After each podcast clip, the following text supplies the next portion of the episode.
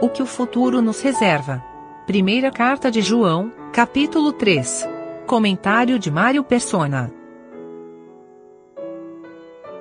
Filhos têm privilégios e também têm responsabilidades, né? O irmão falou da, da herança e de todas as coisas que nós temos agora em Cristo, por sermos filhos de Deus. Uh, existem também as responsabilidades que, que nós temos por sermos filhos também. Em Efésios capítulo, capítulo 5, versículo 1, sede, pois, imitadores de Deus como filhos amados e andai em amor, como também Cristo vos amou e se entregou a si mesmo por nós, em oferta e sacrifício a Deus em cheiro suave.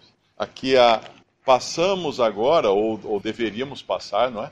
A, a, imitar a Deus. Quando eu me lembro uma vez, um irmão estava com o filhinho dele pequeno, aqui na, na, nesse muro aí do lado da, da porta do salão, e eu estava conversando com ele e o filhinho do lado dele, e eu prestando atenção com o canto do olho no filho, e eu percebi que o filho estava imitando ele.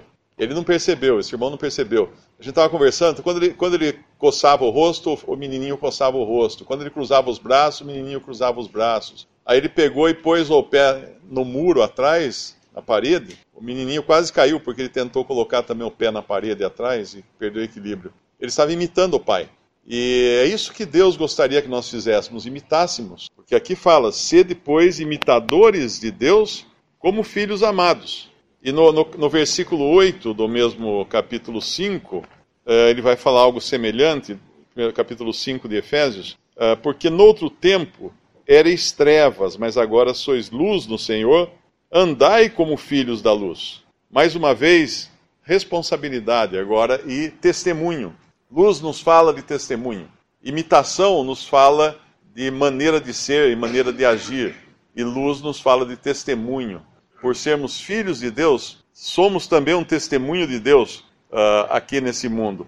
Tem uma outra passagem, 1 Pedro 1, versículo 14, e aqui vai falar em relação à nossa vida passada. 1 Pedro 1, 14. Como filhos obedientes, não vos conformando ou vos amoldando com as concupiscências ou desejos ardentes que antes havia em vossa ignorância, mas como é santo aquele que vos chamou, sede vós também santos em toda a vossa maneira de viver. Porquanto escrito está, sede santos, porque eu sou santo. Essa santidade aqui é a santidade prática. Nós já fomos santificados de forma absoluta quando nós cremos em Cristo, fomos feitos santos e agora ah, no dia a dia nós colocamos em prática ou, ou trazemos à luz essa santificação que nós temos, santidade, ou seja, uma separação das coisas. E aqui, como filhos obedientes, como? Não nos amoldando, não tomando a forma, nos conformando com as concupiscências que antes haviam em vossa ignorância, mas como é santo aquele que vos chamou, sede santos, vós santos também, em toda a vossa maneira de viver. Então, mais uma vez, a, a responsabilidade de, de santidade aqui.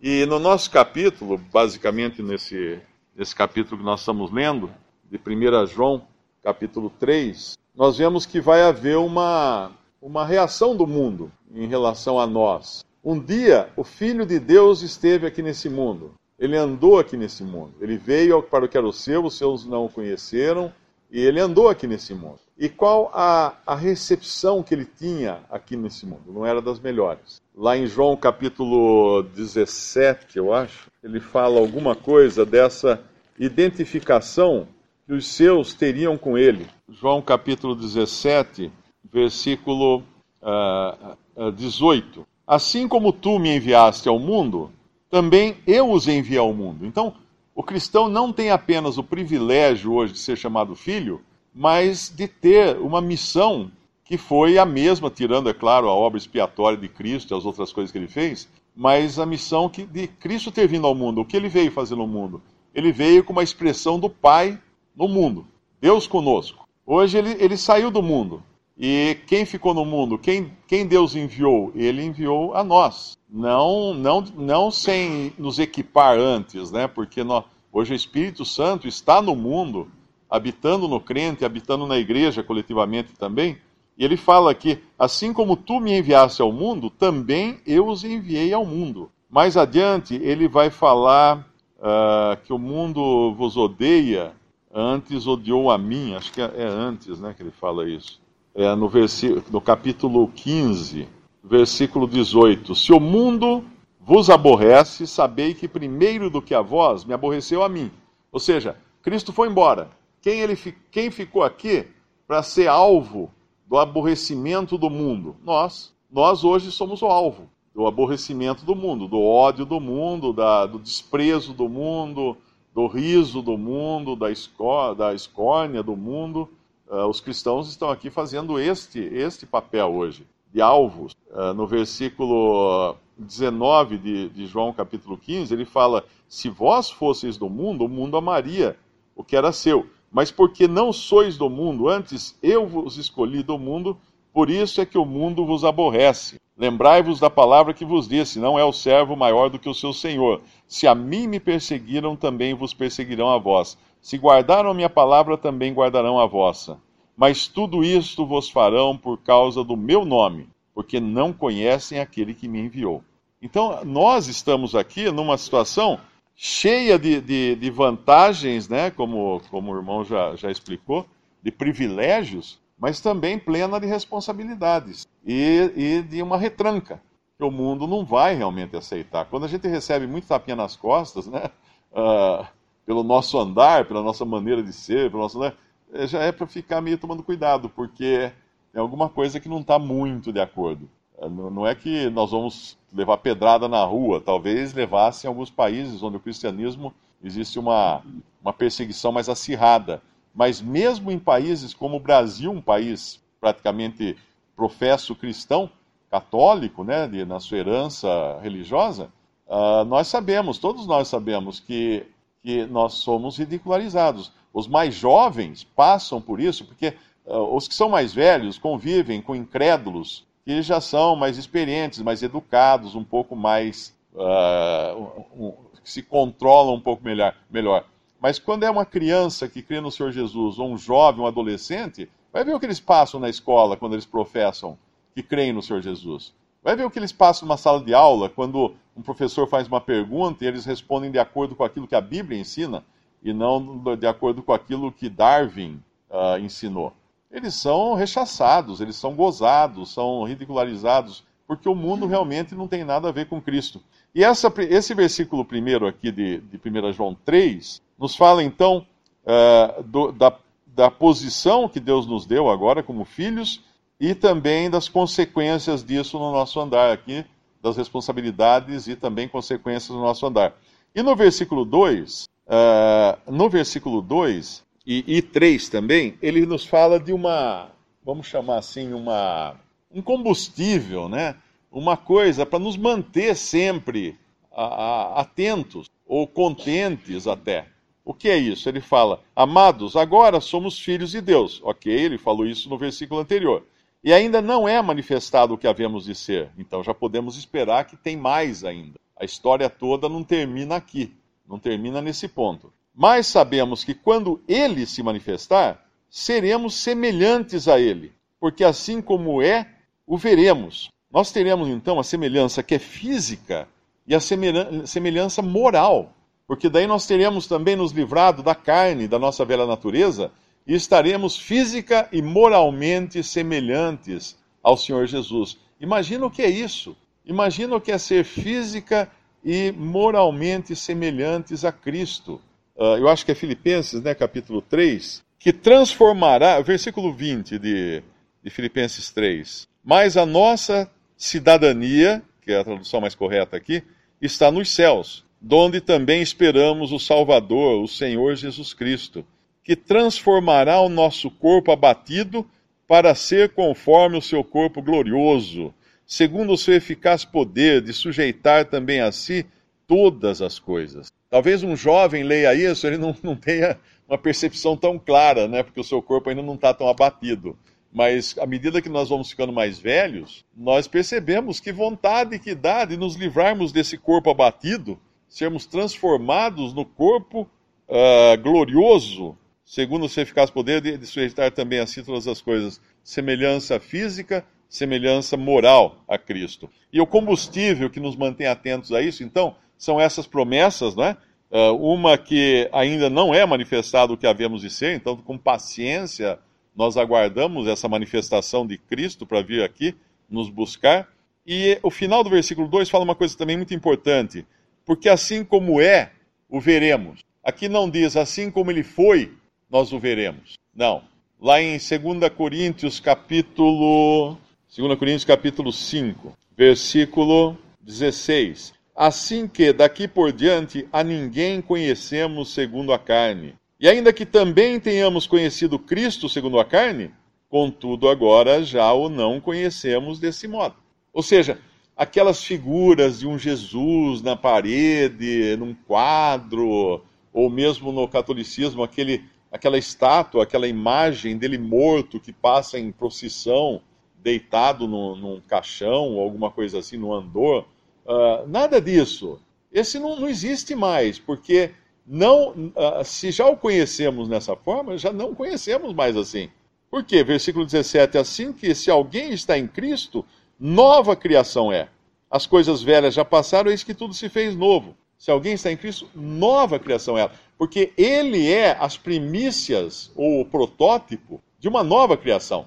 Deus terminou a criação velha em Cristo na cruz. As pessoas às vezes perguntam, principalmente sabatistas, né, adventistas, ah, mas a lei fala que a lei ia ser eterna, a lei ia ser para sempre, a lei nunca ia deixar de existir. Exatamente, a lei nunca ia deixar de existir. O que deixou de existir foi o homem, o homem no seu estado de Adão. A lei continuou, mas o que, o que acabou foi o homem. Cristo foi o último Adão. Porque ali encerrou, não tem mais nenhum Adão depois de Cristo. Na, morto na cruz, morreu o homem ali na cruz. Deus eliminou o homem.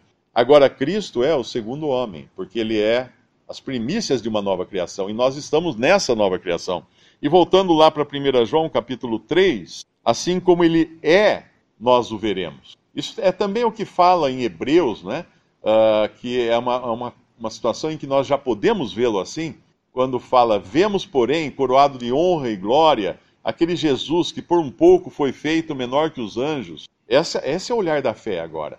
Nós não olhamos agora para um Cristo uh, morto num caixão ou num sepulcro, ou andando aqui, por mais bendita que se tenha sido a sua caminhada nesse mundo. Não. Nós olhamos para ele agora glorificado, à destra da majestade nas alturas. E o versículo 3 do nosso capítulo 3 de 1 João fala Qualquer que nele tem esta esperança, que esperança? Essas coisas todas que foram ditas aqui. Purifica-se a si mesmo, como também ele é puro. Eu, eu entendo esse ter essa esperança e purificar-se a si mesmo, é como se a gente estivesse o tempo todo uh, reenchendo o nosso tanque, né, na nossa caminhada aqui, com os olhos fixos na glória. Porque a gente está sempre sendo purificado por essa, por essa esperança por essa certeza de que a qualquer momento nós seremos transformados à imagem do que Ele é.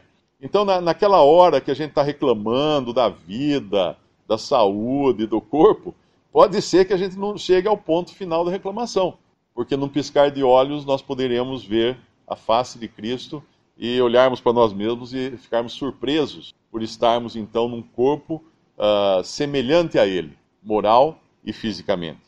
Aqui no versículo 3, uh, ah, nós poderíamos dizer que seria algo muito bonito, muito, muito aplicável a, alguma religião esotérica, até alguma coisa que a pessoa perde a noção da realidade aqui dessa vida. E, mas não é assim com o cristão.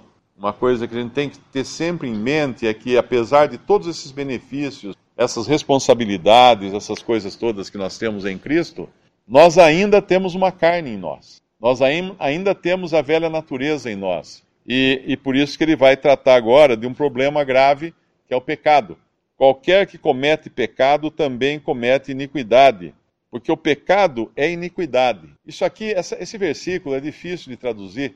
Tem, tem o, o Darby traduz de outra maneira, ele coloca mais ou menos que pecado é a ausência do princípio de lei. O que significa isso? Pecado é uh, não, ter, não ter alguém no comando. Quando tem alguém no comando, o barco não está à deriva, não está solto, não, não vai para o lado que ele quer, para o lado que o vento leva ou as ondas levam.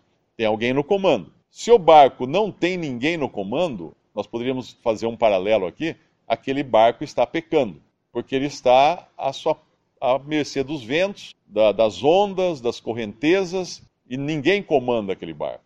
E quando nós pensamos que o pecado é a falta de comando, todas as vezes que nós andamos sem o comando de Cristo ou do Espírito Santo, sem a direção do Espírito, ou o senhorio de Cristo atuando na nossa vida, nós estamos pecando.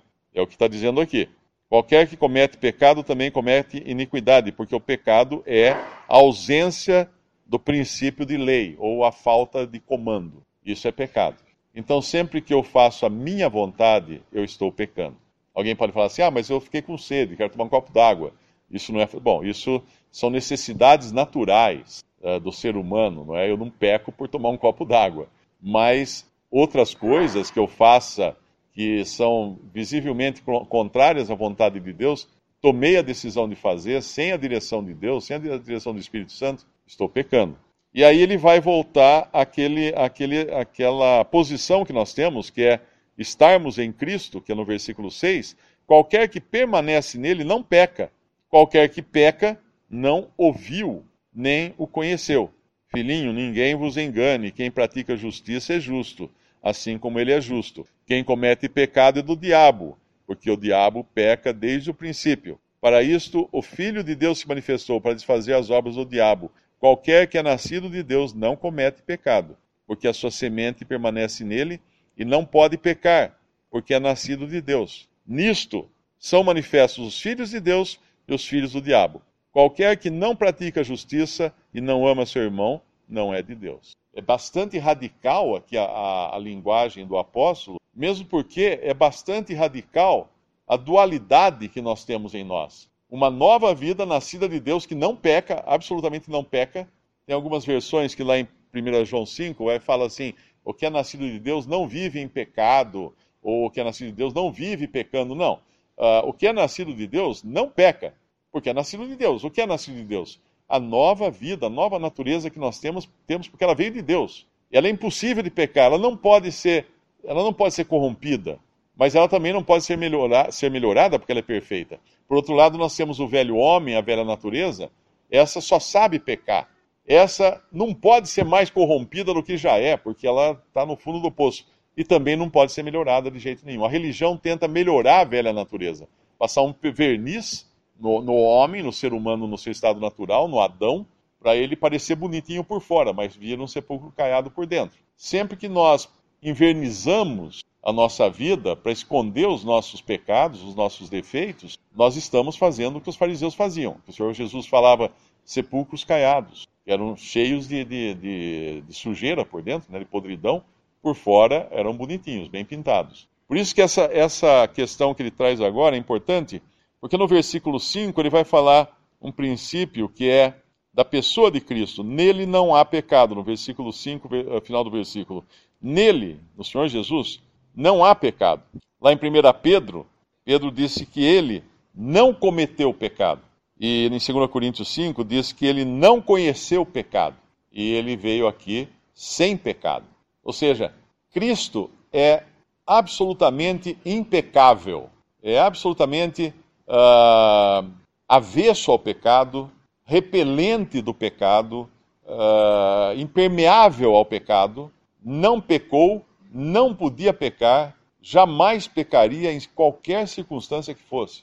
Outro dia eu recebi um e-mail de uma pessoa e falou assim: é, mas se ele não, não pudesse pecar, então ele não poderia se compadecer de nós, não poderia ser tão humano quanto nós, tal.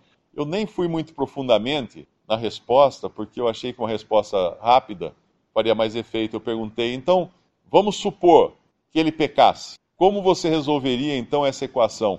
Cristo, que é Deus, pecou. E agora? Como sai dessa? Resolve o problema, né? Porque é muito fácil falar assim, não, ele poderia pecar. Tá bom, então suponha que pecasse. Como você resolveria, uh, uh, resolveria uma equação na qual Deus pecou? Como Deus poderia pecar? Isso não funciona, não tem como. É impossível pensar. Não... E esse é realmente o Senhor que nós temos. Né? E uma das doutrinas básicas da cristandade é entender que Cristo era sem pecado, não pecou, não havia pecado nele nem poderia pecar.